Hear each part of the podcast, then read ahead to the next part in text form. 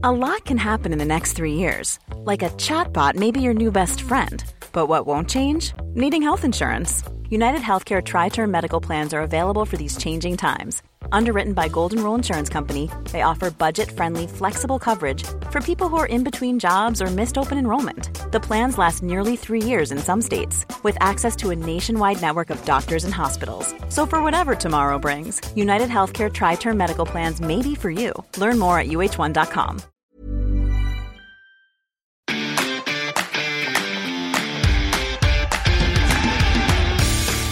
Geispod, der FC-Podcast des Geistblog Köln. Zurück beim Geistpod mit der geilsten Grätsche des ersten FC Köln. Jan Thielmann, gestern gegen Rena. Der erste FC Köln holt ein 1 zu 1 und wir waren hin und weg, oder? Ja, das war schon sehr beeindruckend mit den Vorzeichen, die der FC da hatte. Da habe ich ehrlich gesagt nicht mehr damit gerechnet, dass das tatsächlich so gut wird. Nicht nur vom Ergebnis, sondern auch vom Spiel. Und ja, du hast gesagt, die Grätsche. Also wir hatten schon einige geile Grätschen diese Saison. Meistens von Luca Kilian, wenn ich mich richtig erinnere. Ja. Aber die von Jan, das war puh. Konkurrenz. Kingsley Isibue Ja. in der ersten Halbzeit gegen Holland. Auch sehr, sehr gut, wobei einfach Thielmann war mit der Vorlaufzeit von äh, einem 60, 70 Meter Sprint quer über den Platz, war einfach noch eine Ecke krasser. Ja, und ich, bei Easy würde ich sagen, wenn er da nicht den Ball trifft, ist das halt auch dunkelrot. Gut, Und das ist halt easy. bei, bei Thielmann war es halt einfach, er läuft, also man sieht ihn ja im Bild, wo Kilian die Grätsche, also wo ihm die Grätsche misslingt quasi. Und da ist er ja noch 20 Meter ungefähr hinter Rainer. Und dann schafft er es noch dahin. Und ich glaube, er hat selber gedacht, oh mein Gott, wo kommt er denn her? Hat sich wahrscheinlich schon überlegt, welchem der Dortmunder in der Mitte spiele ich denn den Ball? ja, das, die Aktion des Spiels, würde ich sagen. Ja, zusammen mit der Parade von Marvin Schwäbe gegen äh, Holland. Äh, das war mal wieder so ein typischer Kraken-Schwäbe-Moment. Ja. Sensationell. Wir haben das jetzt schon ein paar Mal gesehen in den letzten Wochen, wenn er im 1 gegen 1 auch gegen Leverkusen, äh, gegen Paulinho, wo er dann das, das Bein ausfährt. Das ist einfach eine seiner ganz, ganz großen Stärken und auch deswegen ist er einfach die Nummer 1. Definitiv. Wie hast du ihn beim 0 zu 1 gesehen? Kann er da was machen? Also im ersten Moment dachte ich, das sah komisch aus. Bei den TV-Bildern dachte ich, er steht im Niemandsland. Also er geht kurz vor, steht relativ weit ähm, vor dem Tor. Er macht dann aber nicht den Schritt zurück. Mein Gefühl ist, dass wenn aus so einem Winkel ähm, das Zuspiel erfolgt, beziehungsweise Wolf aus so einem Winkel einläuft, dass Schwäbe, wenn er einfach an den, an den kurzen Pfosten zurückgeht, ähm, passiert da gar nichts, weil Wolf aus dem Winkel kaum wirklich gefährlich hart aufs Tor schießen kann. Ähm, und äh, Schwäbe kam er da aber irgendwie nicht mehr in Position. Das war mein Gefühl. Äh, deswegen würde ich sagen, da sah er nicht ganz glücklich aus. Ja, das stimmt. Ich würde jetzt nicht sagen, ich glaube, er hat es neulich selber irgendwo gesagt, irgendwann wird es passieren, dass mir mal einer durchrutscht. Mal gucken, wie die Fans dann reagieren. Ich finde aber nicht, dass das jetzt so eine Szene war, wo man sagt, das geht auf seine Kappe. Also das Tor an sich war ja generell relativ unglücklich. Klar, klar kriegt der FC nicht den Druck auf diesen langen Ball. Von Bellingham kam der, glaube ich. Auf jeden Fall von der Mittellinie Ja. aus dem Zentrum raus. Aber man muss auch sagen, der FC war in dem Moment in Unterzahl, weil Benno Schmitz draußen war. Dann, das habe ich eben erst in der Zusammenfassung nochmal gesehen, Sally Oetschan war Sekunden vorher auch noch draußen, weil er sich von Steffen Baumgart irgendwelche Anweisungen geholt hatte und noch was am Trinken war. Und kam erst quasi in dem Moment, wo der lange Ball dann gespielt wird, wieder auf seine Position. Also da haben schon viele unglückliche Faktoren mit reingespielt. Ja, auch die Situation, ähm, der lange Ball kommt. Janis Horn hätte mit Wolf mitlaufen können, aber er stellt ihn abseits. Und Hübers macht aber nicht, er hätte einfach nur stehen bleiben können. Er, er geht aber den Schritt zurück, weil er den langen Ball erahnt. Und in dem Moment ist Wolf dann wieder onside. Das ist dann bitter in dem Moment. Äh, ich glaube, in dem Moment, wenn, wenn, weiß nicht, die Kommunikation zwischen Horn und Hübers gestimmt hätte, ähm, dann wäre Wolf einfach im Abseits gewesen und dann wäre nichts passiert. Es kam echt viel zusammen. Ähm, inklusive dann noch, dass Schmitz ja dann draußen bleiben musste. Der achte Ausfall für das Spiel. Das war schon, also in dem Moment dachte ich, okay, dann ist das einfach ein Spiel in dem Moment, es soll halt nicht sein. Das war war doch ähm, so etwas, was hast du nach dem Abpfiff zu mir gesagt, wo du zehn Minuten vorher schon gesagt hast, ich will was sagen, ich traue mich aber nicht, ich sag's dir gleich. Ja, das war wirklich so eine kuriose, ich, ihr kennt das ja mittlerweile von mir, ich bin durchaus abergläubisch, was die Spielverläufe angeht. Ich weiß, ich, meine Aufgabe ist es, im Laufe eines Spiels den Spielbericht zu schreiben, aber nein, der Herr Merten, wenn es ganz knapp ist und wenn es für den FC noch um was geht, ähm, dann schreibt der Merten den Spielbericht nicht, sondern wartet wirklich bis zur letzten Sekunde und es war eigentlich nach diesen zehn Minuten so, mhm. nach dem 0-1, Auswechslung Schmitz, na, jetzt kannst du ihn schreiben. Naja, aber du weißt ja noch nicht, was passiert, also kannst du dann doch nicht schreiben. Also wartest du ein bisschen ab. Aber eigentlich vom Gefühl her War hatte ich Ding mich durch. darauf eingestellt. Ja. Denn ich bin auch so mit diesem Gefühl ins Spiel gegangen. Das wird nichts. Also so viele Ausfälle und so viele wichtige Ausfälle. Mhm geht nicht. Naja, und dann kam das 1-1, aber auch schon diese Vorgeschichte dahin, so emotionalisiert, alles drumherum. Dann kam das Ding. Ich hatte erst noch das Gefühl, sorry, jetzt setze ich zum Monolog an, aber ihr kennt mich ja auch. Ähm, ich hatte erst noch so bis zum 1-1 das Gefühl, wie im Hinspiel, der FC spielt Dortmund an die Wand, aber belohnt sich nicht. Mhm. Ja, und dann fiel das 1-1 und dachte, scheiße, jetzt hat der FC was zu verlieren. Und dann wirklich die ganze zweite Halbzeit habe ich da gesessen. Du schreibst nichts. Nein, du schreibst nichts. Du schreibst immer noch nichts. Auch keine Grafik und nichts. Ich habe nichts vorbereitet. Ja.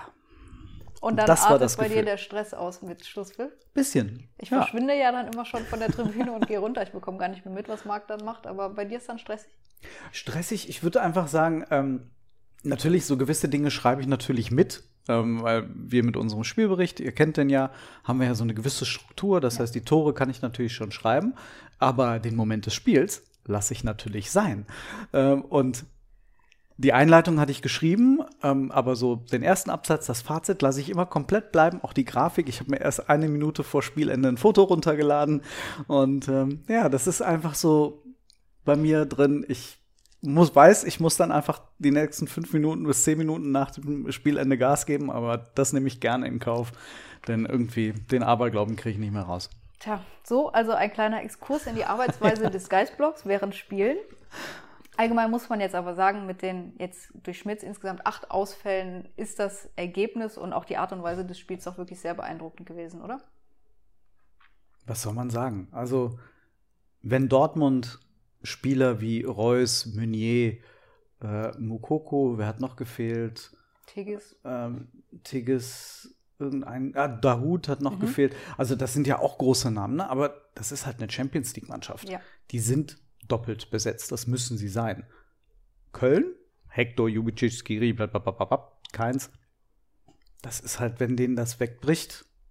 Wir wissen genau, wie viele Spieler am Ende in dieser Saison wirklich viele Spielzeit bekommen haben. Das sind halt 14 Spieler. Ungefähr. die Ersatzbank an, da saß Matthias Köbbes. Ja, Köbbing. Spitzname Köbbes. ist sein Spitzname.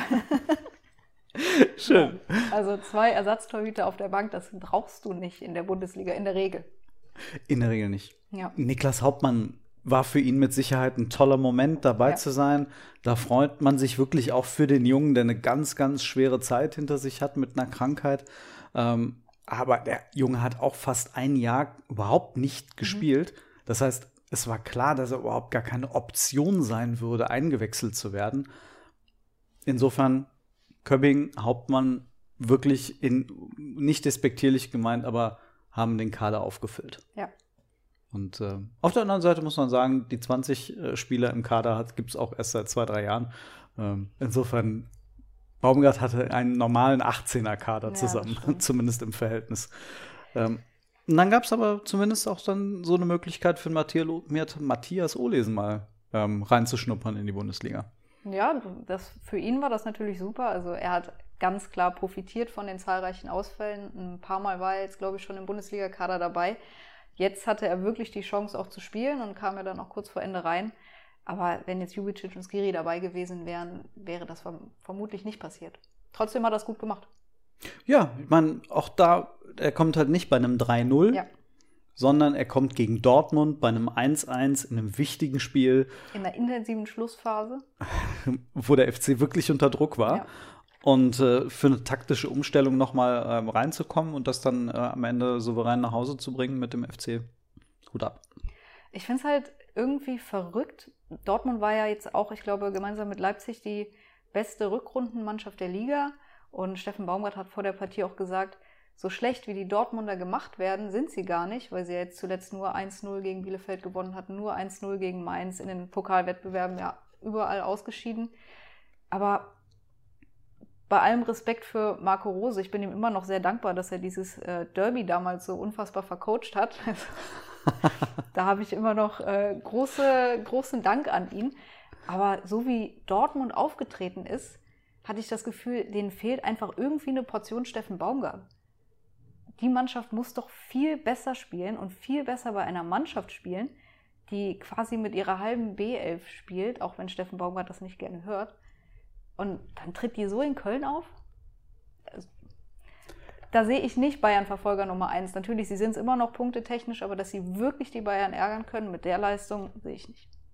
Du gehst in Köln 1-0 in Führung gegen eine arg personell gebeutelte Mannschaft und lässt dir danach komplett den Schneid abkaufen. Mhm. Das war ja Wahnsinn. Also, äh, du hast dich heute so um Statistiken gekümmert, ne? Ja. Aber da muss ich doch als Borussia Dortmund das Selbstverständnis zu haben, jetzt schießen wir sie ab. Und jetzt auch wieder nicht despektierlich gegenüber dem FC gemeint, aber da war, ist Borussia Dortmund, die gehen in Führung. Holland ist ja auch wieder mit dabei. Ähm, die Mannschaft war jetzt Chor schlechter nett, wie der, wie der Hesse sagen würde.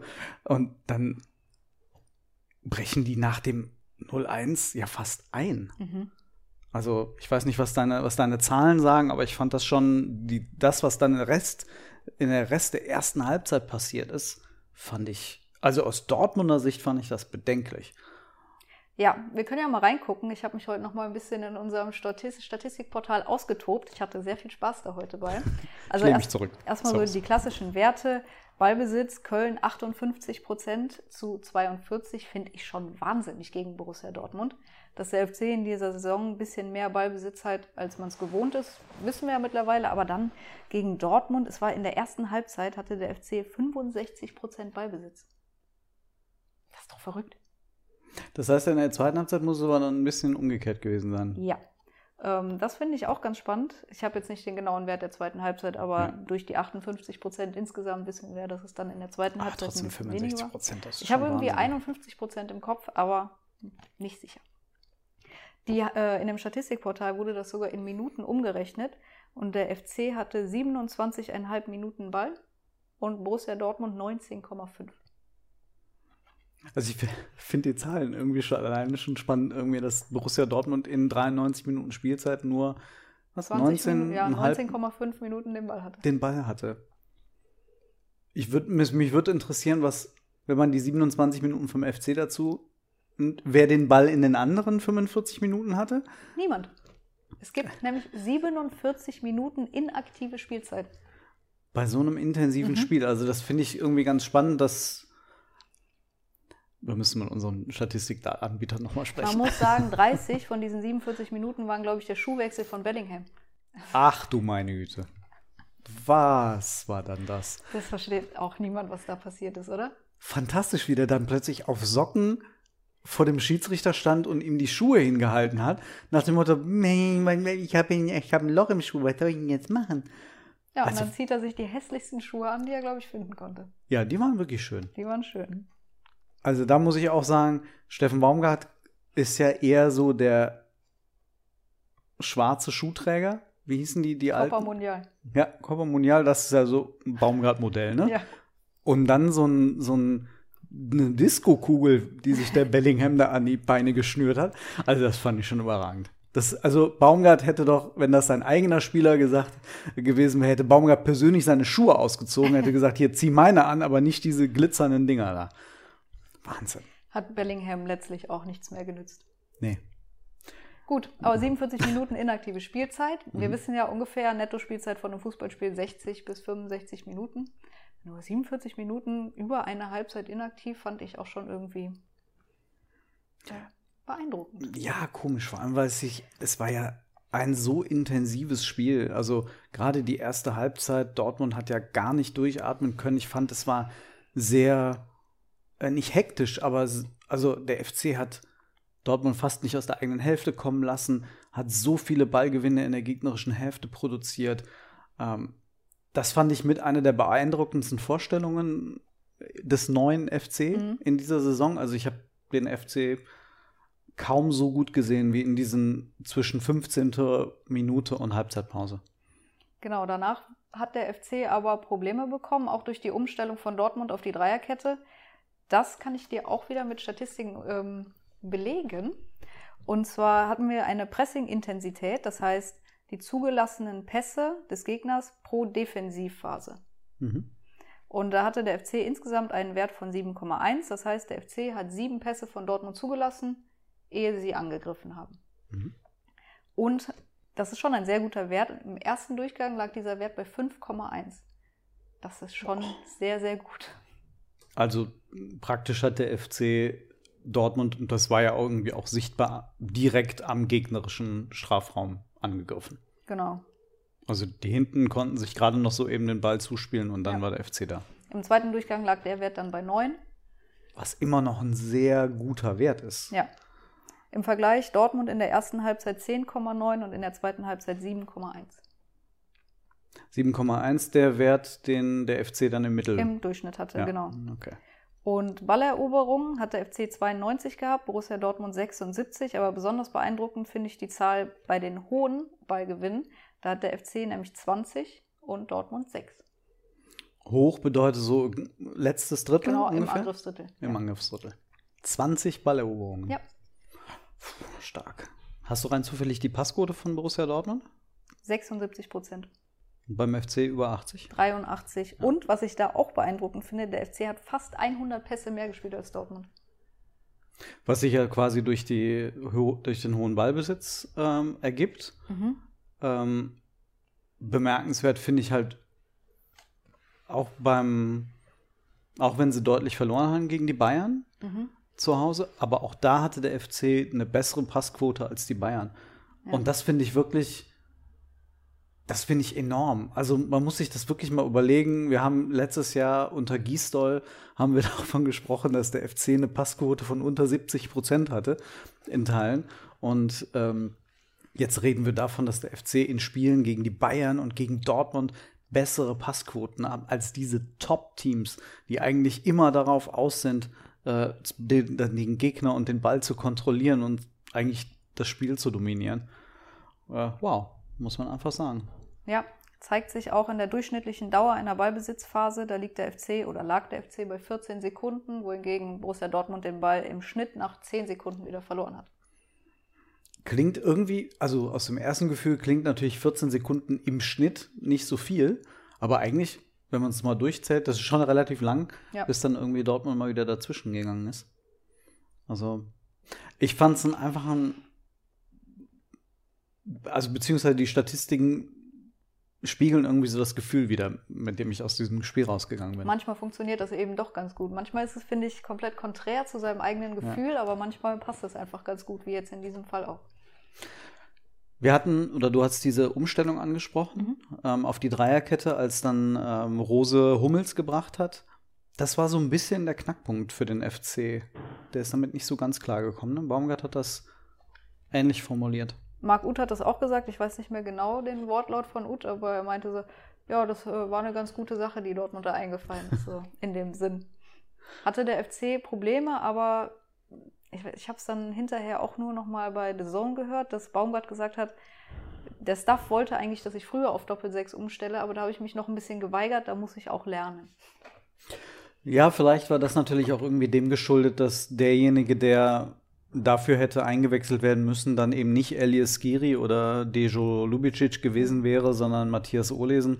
Ähm, der Junge ist halt, das war sein Bundesliga-Debüt. Also man kann jetzt nicht von ihm erwarten, dass er dann ähm, so eine Umstellung äh, mitprägt. Ich glaube, wenn, wenn Baumgart einen der beiden, also Skiri oder Jubicic, auf der Bank noch gehabt hätte, ja. Ähm, dann hätte er das wahrscheinlich ähm, dann auch tatsächlich früher durchgezogen. Oder selbst wenn Jonas Hector dabei gewesen wäre, dann hätte Hector auf die 6 ziehen können. Aber ja. auch er hat gefehlt. Ja, das, das hat, hat man dann doch gemerkt, dass auf der Position war der FC einfach in dem Moment äh, dann ausgelaugt. Ja. Da war nicht mehr viel möglich. Richtig. Aber jetzt 40 Punkte. Die 40 Punkte sind voll. Voll. Und wir das sind im in März. einem März gegen Leverkusen, Hoffenheim und Dortmund. Das ist schon. Also ich weiß noch, dass wir gesagt haben, mal gucken, wie so der März läuft. Dann wird sich zeigen, in welche Richtung sich der FC entwickeln wird. Ähm, nach Hoffenheim hatte ja so kurz einmal Mhm. die Befürchtung äh, über uns geschwebt, dass das halt dann doch ein bisschen bitterer werden könnte. Ja. Aber dann vier Punkte aus diesen drei Spielen, nur zwei Gegentore, Mhm. ist schon eine Leistung. Also da ziehe ich jetzt auch echt mal den Hut. Ist zwar jetzt nicht das Baumgart-Spektakel Nee. äh, gewesen in Toren, aber wenn ich jetzt die Spiele gegen Leverkusen und gegen Dortmund sehe, das war halt Baumgart-Fußball. Total, ja. Und weißt du noch, was heute, oder was nicht heute vor einem Jahr, aber zum selben Zeitpunkt in der Saison vor einem Jahr war? Vor der Länderspielpause. Oh, Aber- war das, war das auch Dortmund, das 2-2? Nee, ich weiß jetzt auch nicht, ob das unmittelbar vor einer Länderspielpause war. Ich meinte einfach nach 27 Spieltagen. Okay, 27 Spieltage, weiß ich nicht. Nee, mir fällt nur gerade ein, wir haben letztes Jahr vor der Länderspielpause im März darüber diskutiert, wenn der FC das Spiel vor der Länderspielpause gegen Dortmund verliert, wird Markus Gisdol entlassen. Stimmt. Und dann haben sie das 2-2 geholt, nachdem Ja. sie 2-1 geführt haben. Richtig. Katterbach-Fehler, Außenmann, 2-2 Knauf, spät. ja. Genau. Holland, bla. Ähm, und Ja. anyway, aber du 27 27. Spieltag. Spieltage, der FC hatte 23 Punkte statt Autsch. 50. Ja. Hatte gerade 0 zu 1 in Wolfsburg verloren. Oh, an das Spiel kann ich mich hoffentlich nicht mehr erinnern. Nee. Das macht ja nichts. Der Ja, FC hatte gut. 0 zu 1 Mhm. gegen Wolfsburg verlieren. Ich glaube gar nicht so verdient, aber trotzdem verloren, wie so Mhm. viele Spiele in dieser Saison. Und dann kam das Spiel gegen Mainz. Ah. Hm, Okay. Da erinnern wir uns alle noch dran. Das heißt, äh, Gisdol war nach 28 weg? Ja. Okay. Na gut. Ich wollte nur mal so den Kontrast aufzeigen, wie wir heute hier sitzen und wie wir wahrscheinlich vor einem Jahr hier gesessen haben. Ich habe das verdrängt, aber Vor einem Jahr müsste es dann gewesen sein, ähm, Schicksalsspiel für Gisdol. Ja. So nach dem Motto. Ja, nee. haben wir jetzt nicht. Haben wir jetzt nicht. Jetzt geht es darum, Europa oder nicht. Schön. Ja, und da kommen wir jetzt nach der Länderspielpause zwei sehr wichtige Spiele. So nämlich. So nämlich. Erst in Union Berlin. Könnte schwierig werden. Und dann im Heimspiel gegen Mainz. Sehe ich jetzt auch nicht viel einfacher. Nee, und auf der anderen Seite gucke ich mir dann die Spiele gegen Dortmund und Leverkusen an und sage, so schlecht war der FC ja jetzt nicht. Nee, Man hat immer so das Gefühl, man guckt auf andere Mannschaften und denkt sich, oh, die Frankfurter sind gerade stark. Oh, die Mainzer sahen jetzt gut aus gegen Bielefeld. Ja, der FC sah halt auch verdammt gut aus jetzt gegen Leverkusen und gegen Dortmund.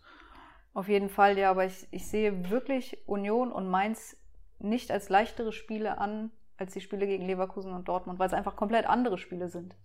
Und für die beiden geht es um genauso viel wie für den FC. Also im Grunde ist es jetzt dann tatsächlich, das sind Duelle auf Augenhöhe, das sind die Duelle gegen die direkte Konkurrenz. Uns Hinrunde überlegen, 2-2 gegen Union 1-1 gegen und Mainz. 1-1 gegen Mainz.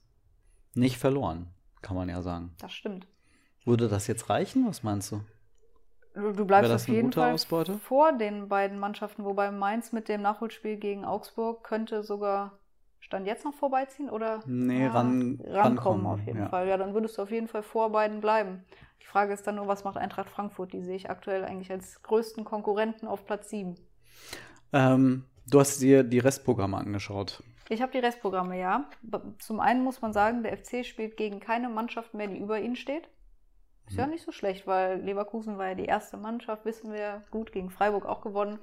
Aber es kommen nur noch Mannschaften, die aktuell schlechter platziert sind als der FC, darunter Union, Mainz, Gladbach, Bielefeld, Augsburg, Wolfsburg, Stuttgart. Mhm.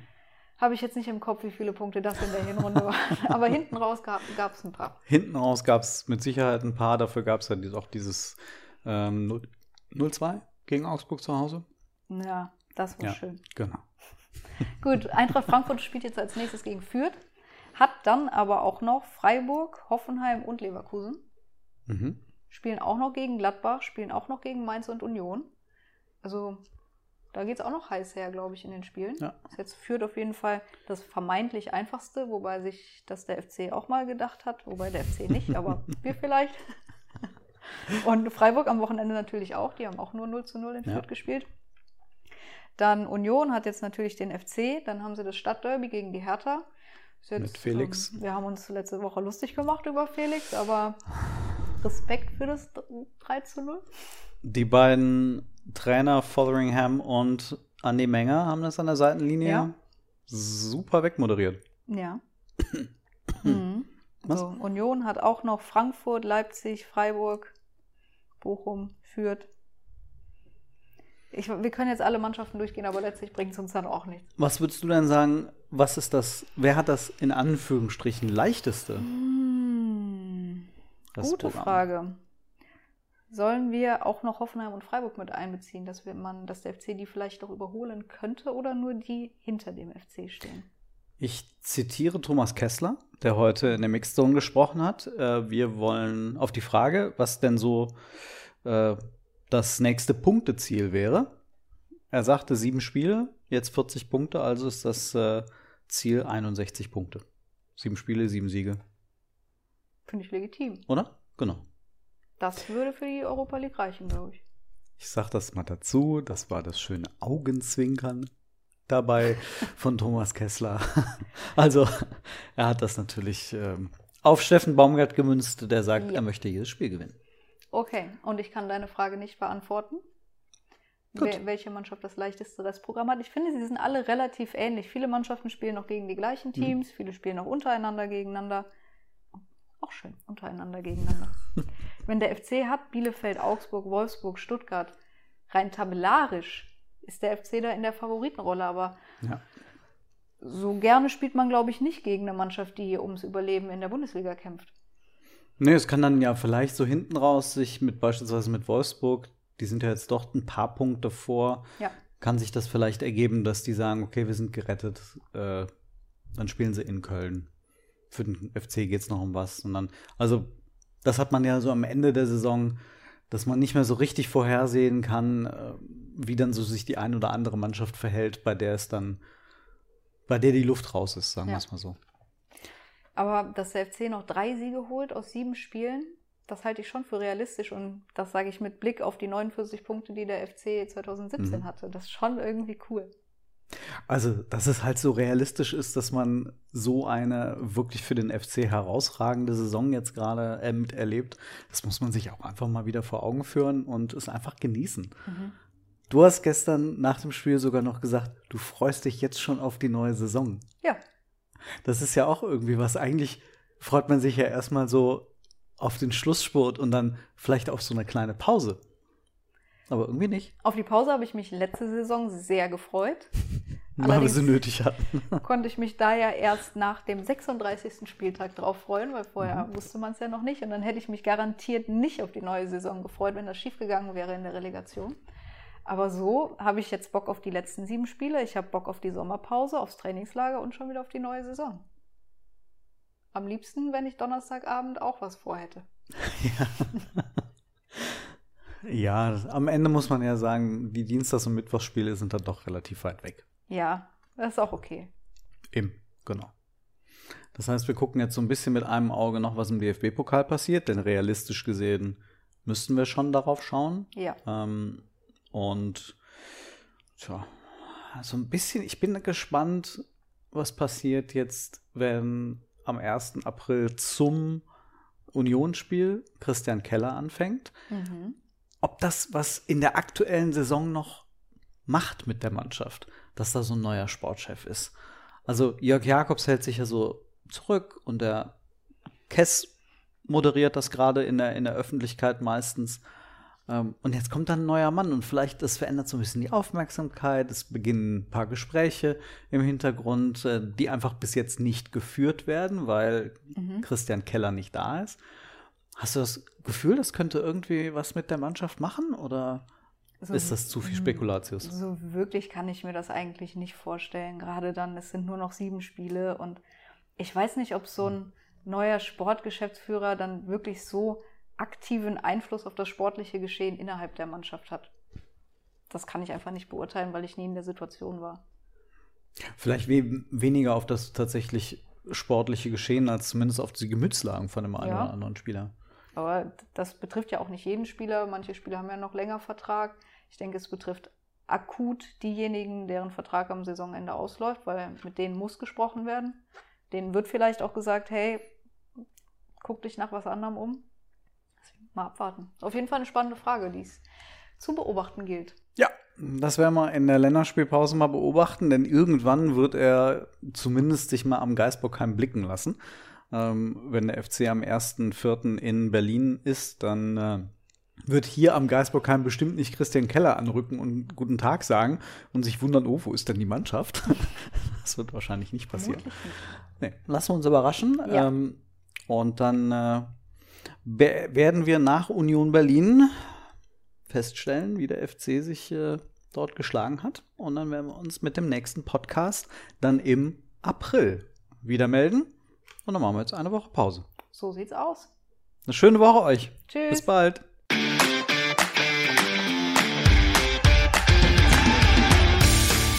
Geispod, der FC-Podcast des Geisblog Köln.